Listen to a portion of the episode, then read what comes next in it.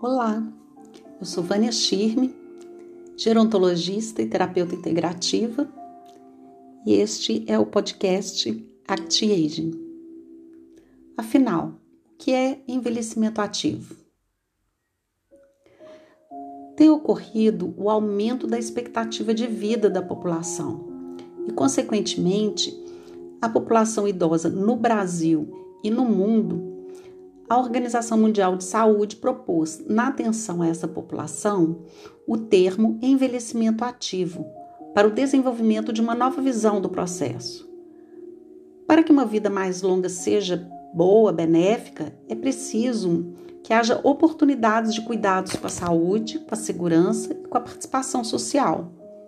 Por isso, não só o governo, mas a sociedade como um todo precisa se preparar para este fenômeno e a pessoa idosa também ser protagonista de sua jornada enquanto envelhece. O envelhecimento ativo é a otimização de oportunidades para as várias dimensões do ser humano, para um envelhecer saudável, com boa qualidade de vida e bem-estar. Esse conceito refere-se à participação ativa do indivíduo no processo ao longo de todos os seus ciclos de vida, em todas as dimensões, na sua vida social, econômica, cultural, espiritual e política na comunidade em que ele está inserido, e não apenas realizar atividade física ou de trabalho. Baseia-se também no reconhecimento dos direitos das pessoas mais velhas, na sua dignidade, independência, autonomia, na igualdade de oportunidades e de sua responsabilidade de participação nos diferentes aspectos de sua vida. Pode-se observar que, à medida que o indivíduo envelhece, sua qualidade de vida será determinada por sua habilidade de manter a sua autonomia e a sua independência, ou seja, a sua capacidade funcional. Segundo o que é preconizado pela OMS como saúde, os programas de promoção de saúde mental e de relações sociais são tão importantes quanto os voltados para a saúde física. A manutenção de um processo de envelhecimento ativo está vinculado à perspectiva do ciclo de vida, conceituado como life curse. Demonstra que a forma com que se viverá a fase madura e a velhice vai depender da trajetória de vida do indivíduo. Assim, o envelhecimento da população ocorre de forma heterogênea e as intervenções para uma vida saudável devem ocorrer em todos os estágios da vida o quanto antes.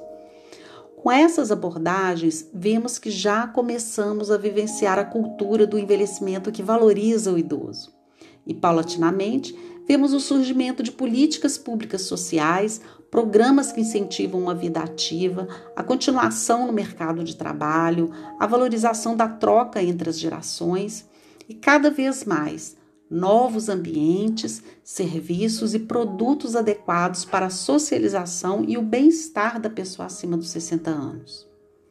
É fundamental esclarecer à sociedade que, para melhorar as condições de vida ao envelhecer, é necessário que se modifique muitos estereótipos e preconceitos em relação aos idosos.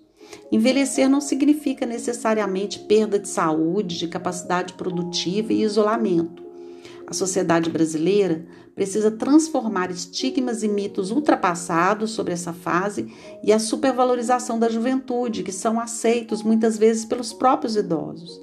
Assim, passará a valorizar, valorizar o envelhecimento, tendo o idoso como protagonista de uma vida cheia de novas possibilidades enxergá-las como aptas, as pessoas que com os anos vividos ganharam experiência, maturidade, capacidade de resiliência e potencial para o aprendizado contínuo, e não mais como incapazes ou inúteis. Portanto, com essa mudança de paradigma, o processo de envelhecimento deve ser visto não mais como o aumento, o momento de parar ou reduzir as atividades, representado pela aposentadoria mas como um ciclo natural da vida, uma nova fase com oportunidades de se reinventar. A pessoa idosa com experiência de vida e maturidade tem muito a contribuir na sociedade. Envelhecer é inevitável, não é mesmo? E é um privilégio ter uma vida longa e bem vivida. Nos falamos, nos encontramos no próximo episódio.